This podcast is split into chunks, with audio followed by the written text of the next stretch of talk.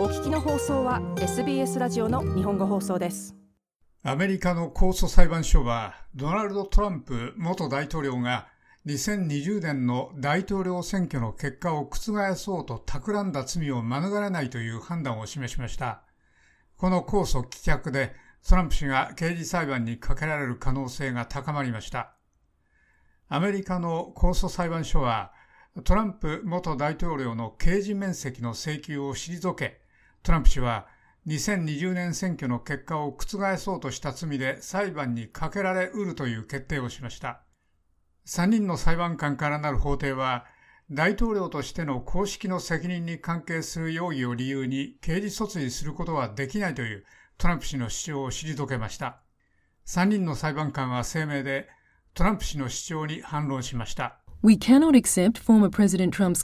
我々はトランプ元大統領の大統領は選挙結果の承認と実行という行政権の最も基本的なチェックを無効にする犯罪を犯す無制限の権限を有するという主張は受け入れられない。また大統領は個々の市民の投票し、その票を数えてもらうという権利を侵害する白紙の小切手を持っているという彼の議論にも同意できない裁判官らの声明でした。トランプ元大統領の弁護団は彼には広範囲の法的な保護が与えられており、下院に弾劾されて上院に解任されない限り、公的な行動で刑事訴追されることはないと論じました。裁判官らはトランプ氏の免責特権要求は無効だと述べました。特に我々の歴史と政府の構造に照らして、このケースでは公的な政策の懸念によって我々は彼の免責特権要求を拒否せざるを得ないという結論に達した。裁判官の声明はこのように述べています。ドナルド・トランプ氏は2回弾劾されていますが毎回上院の共和党内の彼の同盟者たちは起訴を無効にするのに十分な数の票を投じました。去る8月ジャック・スミス特別検察官はその訴追の根拠を概説しました。Today, an indictment was unsealed, charging Donald J. Trump. 今日、合衆国を欺くことを試み、有権者から投票する権利を奪うことを企て、公的な手続きの妨害を試みたという罪で、ドナルド・ J・ トランプの起訴が公になりました。2021年1月6日の我が国の連邦議会議事堂への攻撃は、アメリカの民主主義の名に対する前例のない襲撃でした。起訴状に記述されたように、それは嘘によって燃え上がりました。欺瞞による嘘は大統領選挙の結果を集計し、明確にする国のプロセス、すなわち合衆国政府の基盤となる機能を妨げることを狙っていました。スミス特別検察官はこのように述べました。ドナルド・トランプ氏は先月の演説で、この刑事訴追は司法省との共同作業でジョー・バイデン大統領が進めたと申し立てました。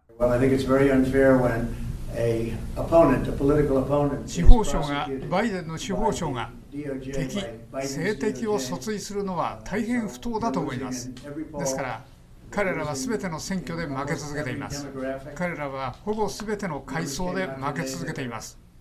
もしあなたがたまたまジョー・バイデンだったならば本当に考えさせられる数字が今日発表されました。そして彼らはこれが勝とうとする道だと感じると思います。彼らが民主主義への脅威について語るときそれがあなたの本物の民主主義への脅威です。そして私はあなたが大統領として免責特権を持たなければならないと感じると思います。大変簡単です。トランプ氏はこのように述べました。3月4日から始まるよう設定されていた裁判は法的な手続きで遅れ、今や数週間ないし数ヶ月遅れるものとみられています。そして共和党の予備選挙の先頭を走るトランプ氏は、それを11月の大統領選挙まで遅らせるよう希望しています。大統領の地位を取り戻そうとしているトランプ氏にとって、このケースは彼が直面している4つの刑事訴追の一つです。トランプ氏はフロリダ州にある彼のマララゴエステートに機密文書を違法に保持していた連邦法上の罪にも直面しています。ジョージア州ではその州の2020年の選挙結果を覆すことを企てたことで起訴されており、ニューヨーク州ではポルノ女優のストーミー・ダニエルズが払った口止め料に関する裁判に直面しています。トランプ氏は全ての悪行を否定しています。以上、SBS ニュースのグレッグ・ダイエットのレポートを日本語放送の長尾久明がお伝えしました。もっとストーリーをお聞きになりたい方は iTunes や Google ポッドキャスト Spotify などでお楽しみいただけます。